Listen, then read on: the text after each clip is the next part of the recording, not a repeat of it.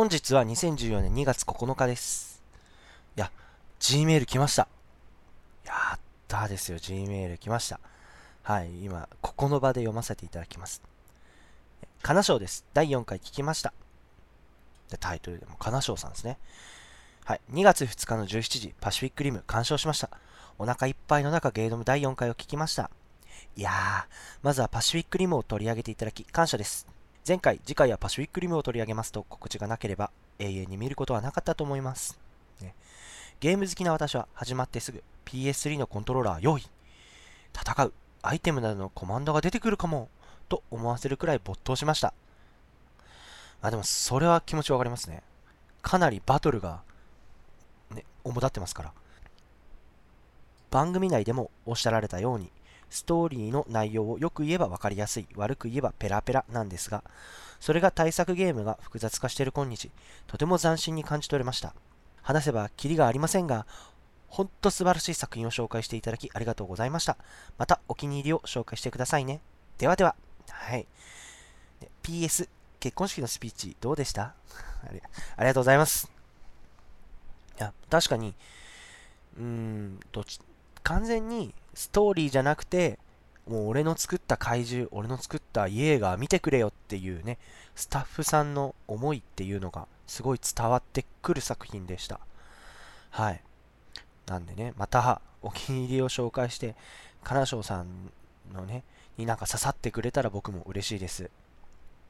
で、PS に、あの、メールにも書いてあった通り、結婚式のスピーチ。はい。で、先週ちょっとお休みいただいて申し訳なかったんですけど、その、友人の結婚式に行ってきたんですね。で、友人代表のスピーチっていうものを頼まれまして、まあ、もともと頼まれてるのは11月ぐらいからずっと頼まれてはいたんですけど、スピーチを考えても考えても全然思い浮かばなかった。それだけ一緒にいた仲なんで、うん、そういうね、な、なんて言うんですかね。恥ずかしかったっていうのはありましたね。いざそういった場面にね。でですね、そのスピーチの時なんですけど、でその司会の方にお願いしますって言われて、だったら、その新郎のおばあちゃん、まあ、あえていつも呼ばせていただいてるバーバって呼んでるんですけど、その新郎のバーバにですね、大ちゃん頑張ってなんて言われて、で、まあ、なんでそんなこと言われるかって言われると僕もその、バーバと仲が良くてですね。ていうか、まあ、一緒にその、麻雀打つ、ね、麻雀打つ仲なんですよ。麻雀打つぐらいまで仲良くてですね。その人にですね、その大ちゃん頑張ってなんて大声で言われていただきましてね。まあ、それで緊張は解けたっていうのはやっぱあったんで、すごい嬉しかったです。で、僕は本当はその新郎新婦を泣かせようと思ったんですけどその緊張を解けていつも通りに、まあ、このテンションで喋ったんですよ。そしたらなぜか会場が笑いに泣かせるつもりだったんですけどね。おかしいですよね。ねまあね結婚式もすごい良かったです。新郎もすごいかっこよかったですし新婦もすっごい綺麗だった。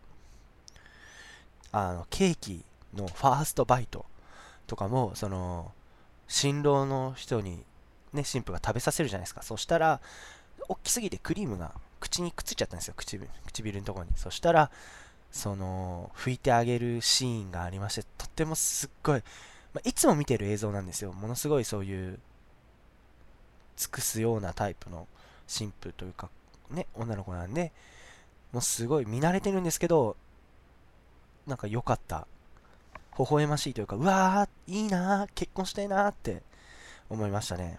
ただですね、ちょっと行って、酒をね、飲みすぎちゃいまして、その全然知らない新郎の友人がいたんですよ。その人に対して、うっすーうっすね、今度遊びがないみたいな感じで、軽く、普段から喋ってるような感じで喋ってしまってですね、後からいた別の友人ですね、今の人知ってんの？とか。え、あの人も友達？って言われて、いや、全然初対面だけどっていうようなことをしてしまいましたね。本当にあの人には申し訳ないことをしてしまったかなっていうのは思いました。はい。まあ結婚式の話なんで、ちょっと苦い思い出と、いい思い出が入り組んだ結婚式でした。はい。じゃあ、始めましょうか。はい。ゲードム。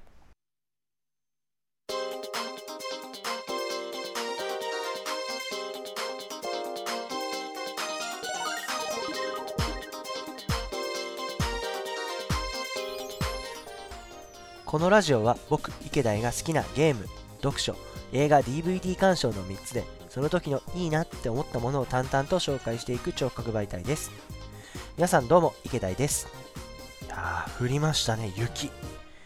今全国的にね雪の積雪でだいぶ交通とか麻痺して大変な方はいらっしゃると思うんですけど、まあ、僕は昨日その2月の8日ですね藤枝の成田さんというねお寺さんに神社ですね神社にえー、行きましてですね、初詣、もうこの時期に初詣ってもおかしいんですけど、初詣に行ってきました。えー、雪はもちろん僕のいる地方、清水区降ってるはいたんですけど、その町の方に降りていくと、雨の方が強くてですね、雪全然積もってなかったんですよね。さすが静岡っていう感じだとは思うんですけど、なんで、雨降る中、成田さんに行って、で、まあ、お祓いです。お参り？ごま行を、初めてのごま行を受けまして、で、最後、大正亭というところでご飯食べてきました。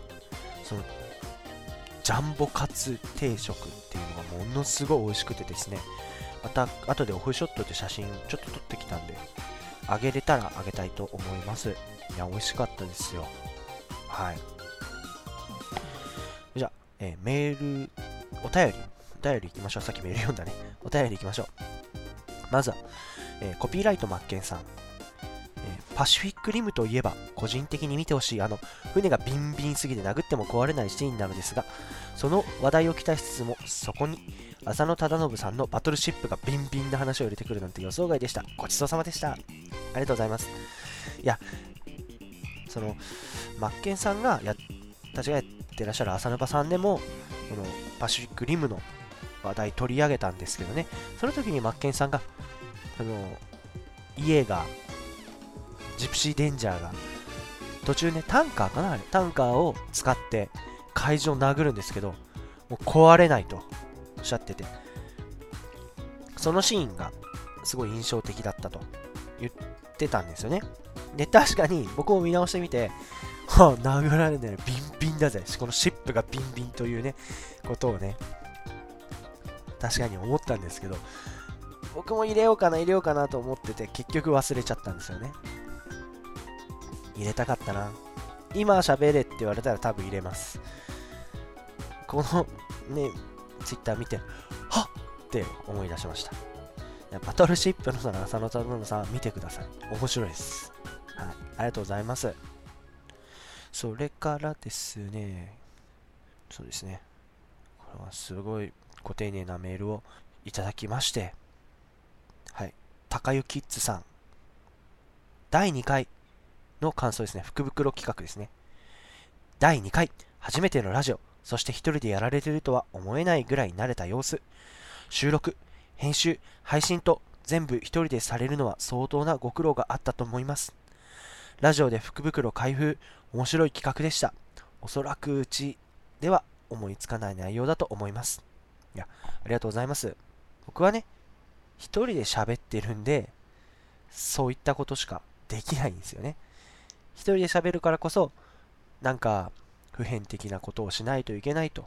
普遍的なことじゃねえよ。変わらない、変わったことをして、やっぱ興味を引いてもらおうと。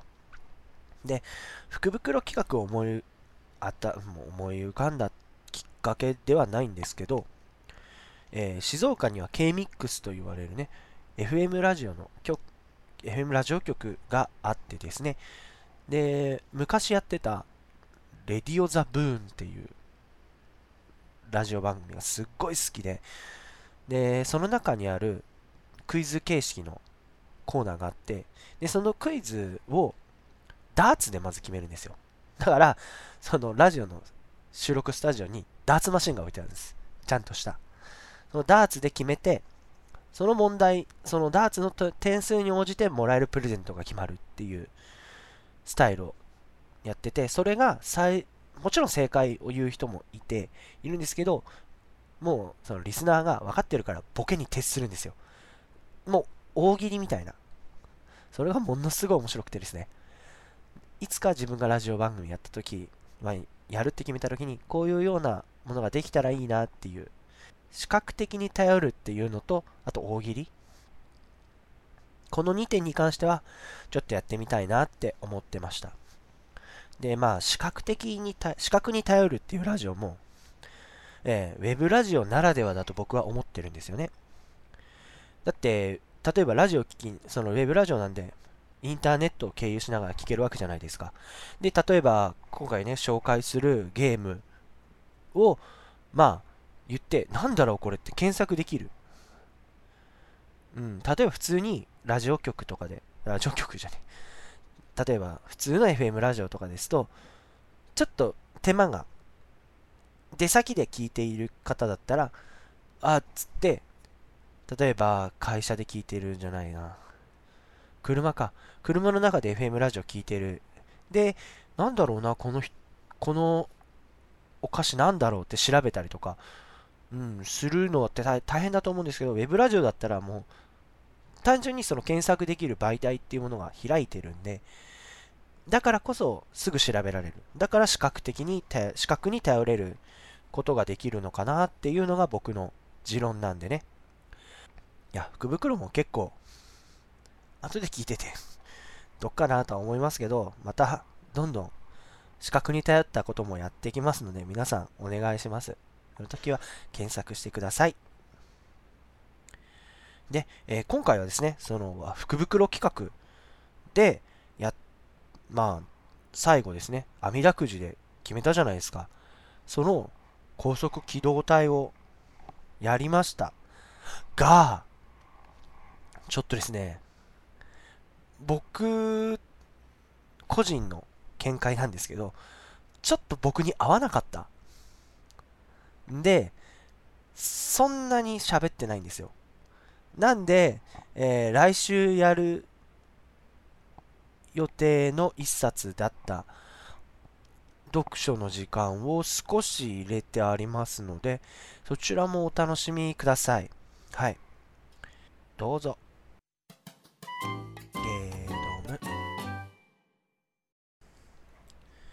ゲームの時間。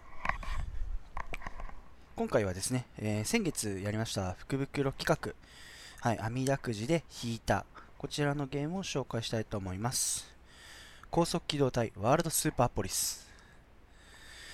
はい、ワールドスーパーポリスはジャレコから発売されているカーアクションですね。プレセ2で出てます。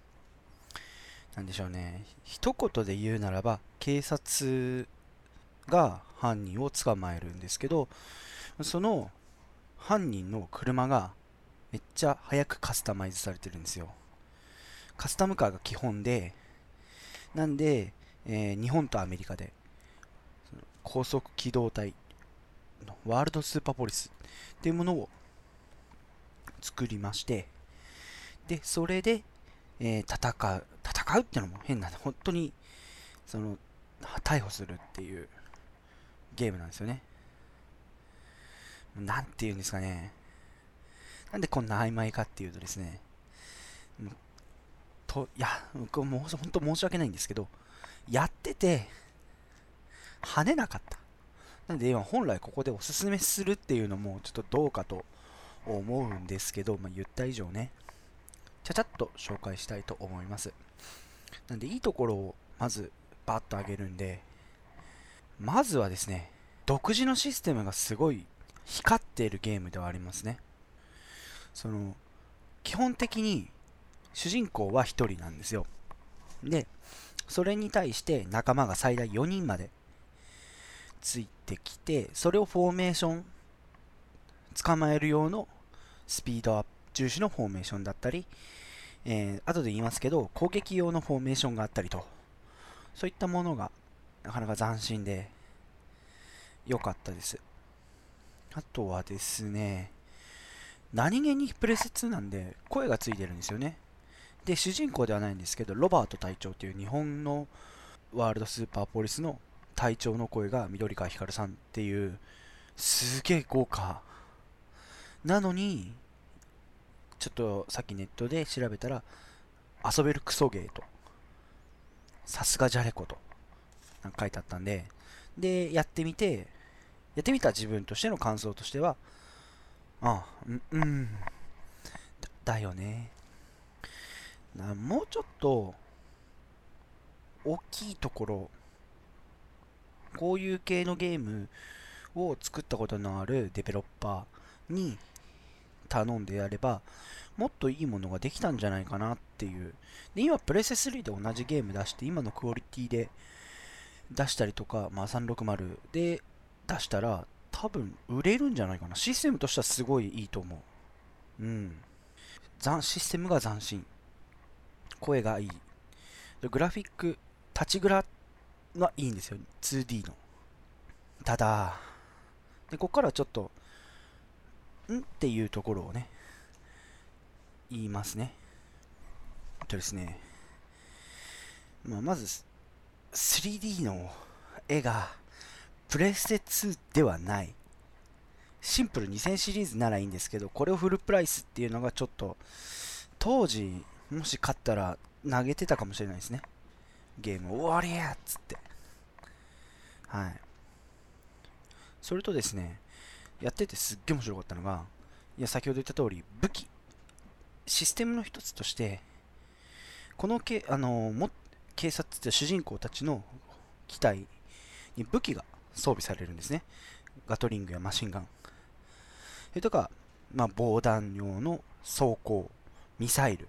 でミサイ相手もミサイル撃ってくるんで ECM とかつけられるんですけどまあフォーメーション変えて攻撃にするとその仲間も攻撃してくれてそれが自分に当たる当たる。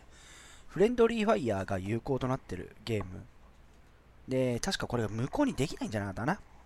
なんで例えば攻撃フォーメーションにして敵を落とすゲームだとしたらなんて言うんですかね。5射で死にます味方が。軽く死にます。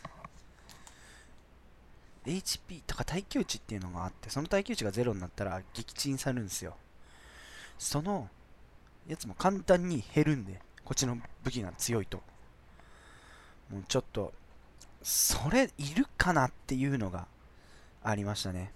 で例えばそれが自分も食らって死ぬとするじゃないですか。そしたらステージの初めからなんですよ。でステージ中のイベントは飛ばせないんで結局同じことを繰り返さなきゃいけないっていうのもあるんでそれがちょっと辛かった。改善点を言うとすれば車のグラフィックをきれいにすること。誤射をなくすこと？あとはもうちょっと車のね精度を良くすることとかですかね。なんかもうそのグランツーリスモやった後っていうのもあるんですけどもう車の動きがしょっぱい。あとスピード感も全然わかんない。まあこれもグラフィックのせいだと思うんですけどもうグラフィックのせいで160キロ出てるのに160で出るのっていうような感じでしたね。はい。でまあやってみての感想ですけどもうまあもう企画倒れ感満載で申し訳ないんですけどあまりお勧めできません。できません。うんただそのゲームのシナリオとかシステム自体は嫌いじゃないんで、うん、単純に楽しめるは楽しめます。でも、うん、地雷クソゲーは拭えないっす。その何ですかね。2D の良さを 3D 部分がぶっ壊して結果若干マイナスになってる。そんなゲームでした。はい。もうねそれぐらいですかね。でニコニコ動画さんで実はこれ実況を上げてる方がいらっしゃったんですね。もう僕その第1話やってこれ実況で上げてもなんかもう僕の中で全然跳ねないから面白いものができないということでちょっと諦めたんですけど。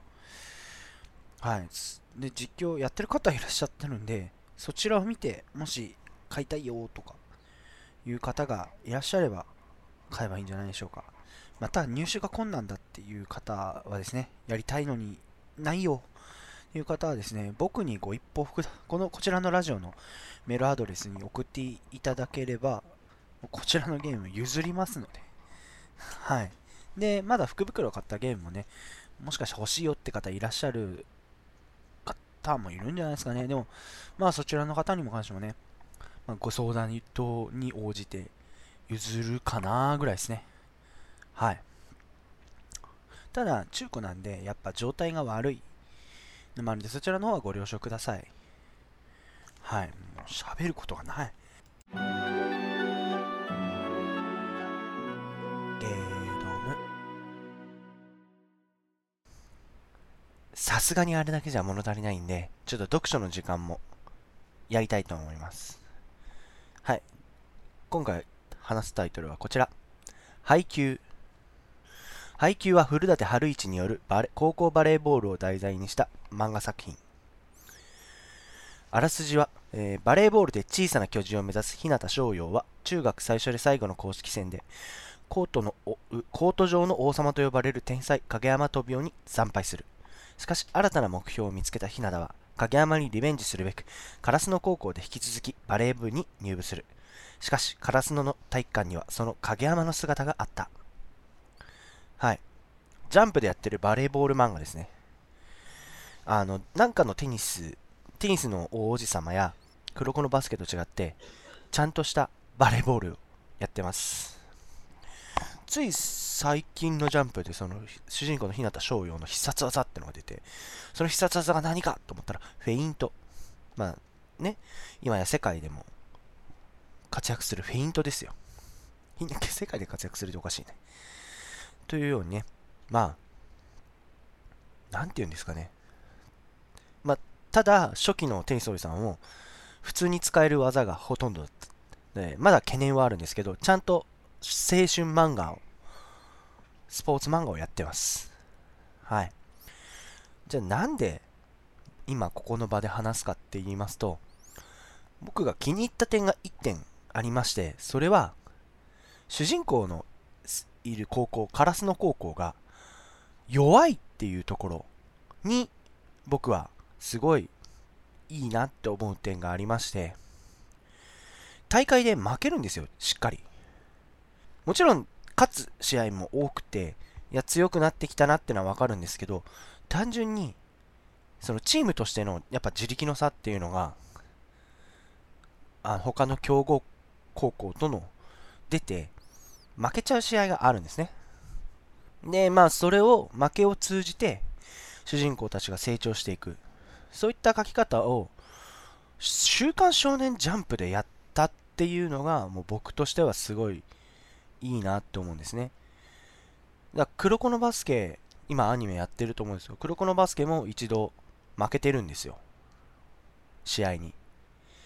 で、それでまた第2部みたいな形で新しく申請っていう形で、申請っていうかチームのその思いを新たにして、で、また立ち向かって、今、もう最後の試合やってるんですね、黒子のバスケは。その配球は今現在9巻までしか出てないんですけど、9巻の中でもうすでに練習試合で負けてます。で、大きな大会、インターハイやかなで負けてます。インハイの、えーと、宮城県大会の予選、宮城県予選で、ま、確か負けてますね。はい。あと、主人公もバレエがうまいとはお世辞にも言えないんですよ。ただ高く飛べるっていうのが、162センチしかない身長で、で、飛べる。ものすごいジャンプ力が高いんですよ。ただ、技術がないからもったいないっていうのが。なんで、ポジションも本来身長の高い、えー、選手が起用されるミドルブロッカーをやってますね。もう一人の相棒がセッターなんですよ。まあ、もちろんセッターがいないとトス上がってスパイク打てないんで、はい。セッターがいるんですね。で、最初、第1話で、その主人公の日向翔陽が、初めて予選、その試合、公式戦に出る。で、まあ、メンバーも、セッターはバスケ部だし、サッカー部のもう引退した友達が入って、ようやく試合に出れるっていうような感じで、で、そこで戦ったのが、その、セッターの影山飛雄というセッターがいた、えー、北川第一中学の王様。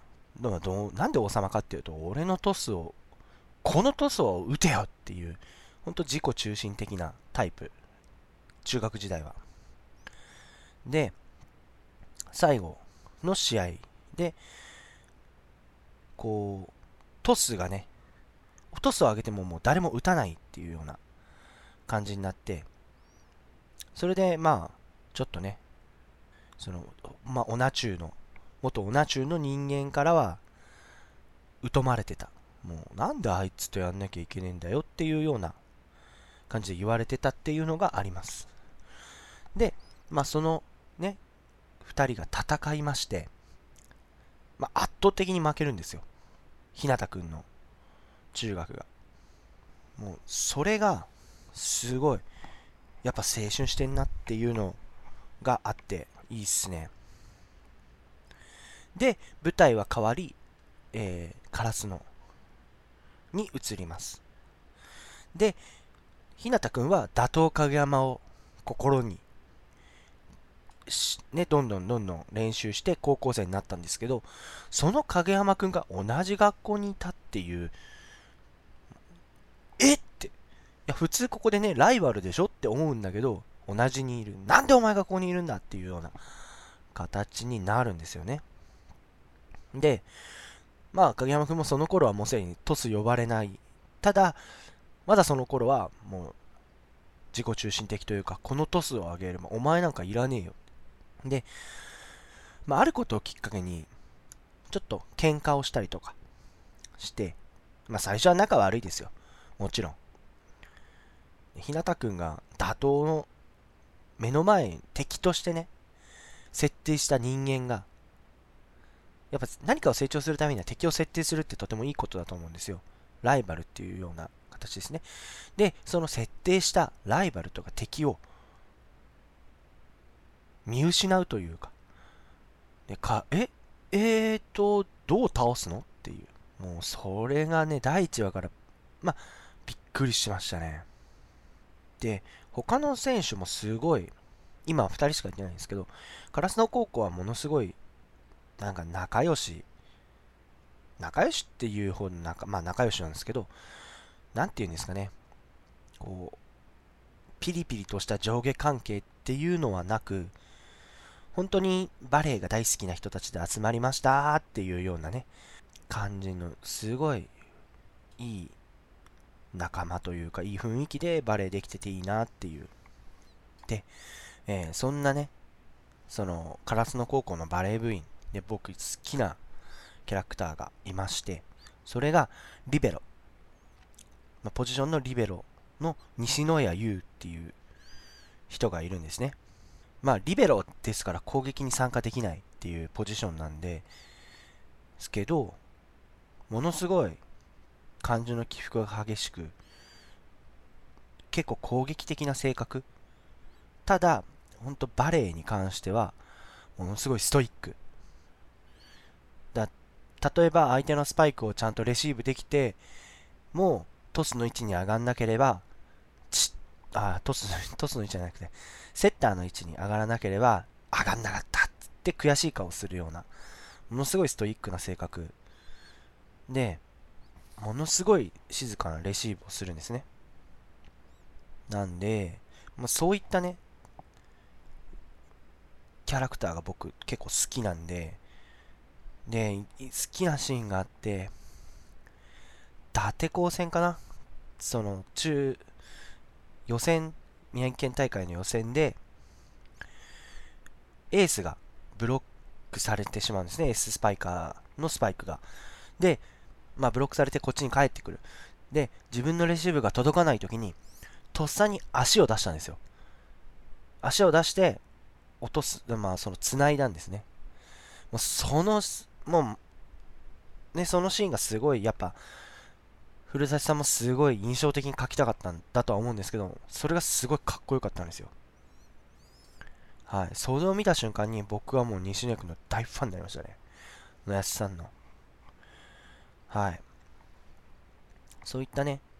で、なん、後輩思いでもあるんで、先輩って言われると、ガリガリ君買ってやる。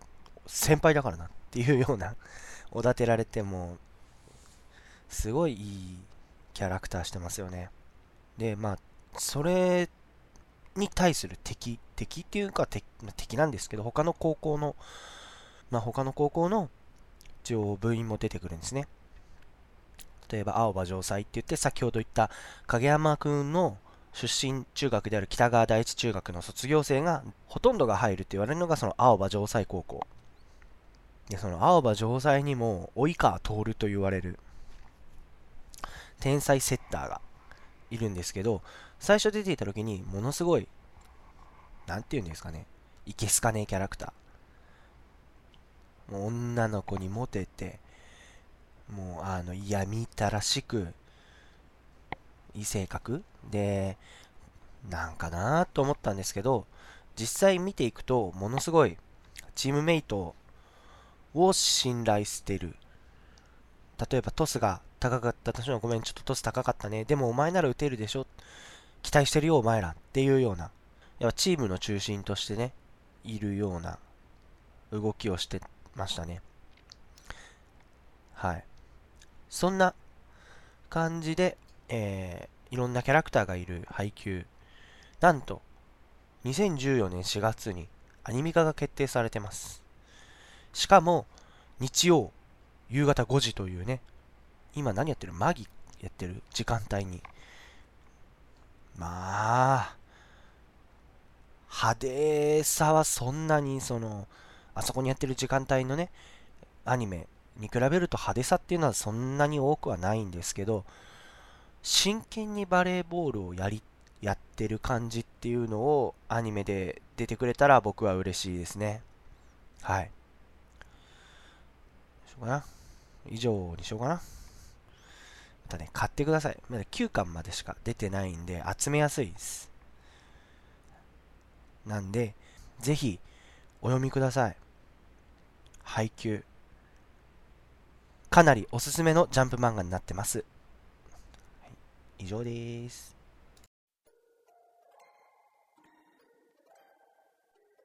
ゲードム。エンディングです。はい。まあ、福袋企画の、まあ、後編、完結編ですね。と言った割にはもう何にもグダッグダした。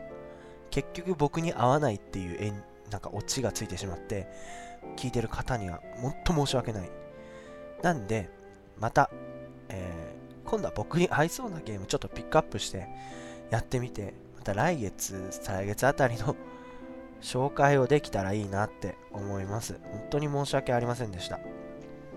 でですね、ねまあ、今後、今月はちょっと特別プログラムをご用意してまして、なんて言ったってね、PS4 今月出るじゃないですか。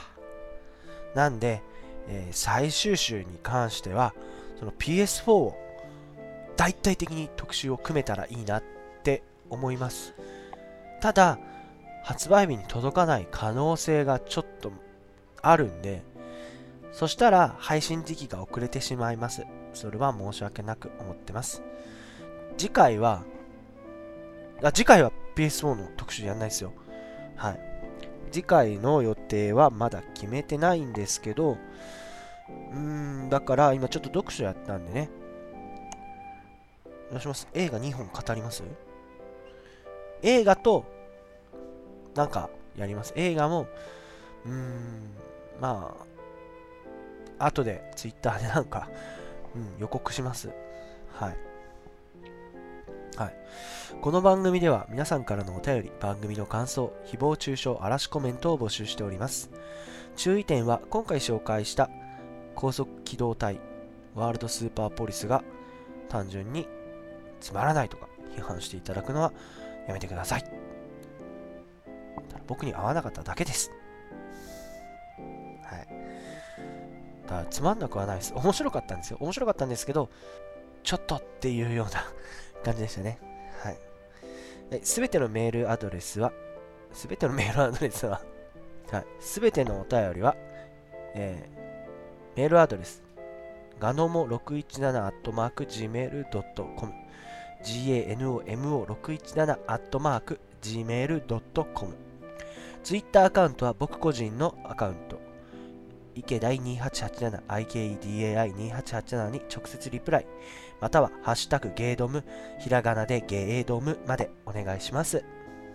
今回ちょっと全体的にグダグダしてる感じがするんですけどうーん。来週はもっとシャキッとした放送を目指しますのでよろしくお願いします。はい。それではちょっと早いんですよね今回ちょっと申し訳ないんですけどまた来週お楽しみください。それでは。イバイ言い忘れてたんですけど先週の土曜日ですね、えー、新郎僕ん家遊びにいて夜の12時まで遊んでましたっていうことを言い忘れてた池田でした。それではさようなら。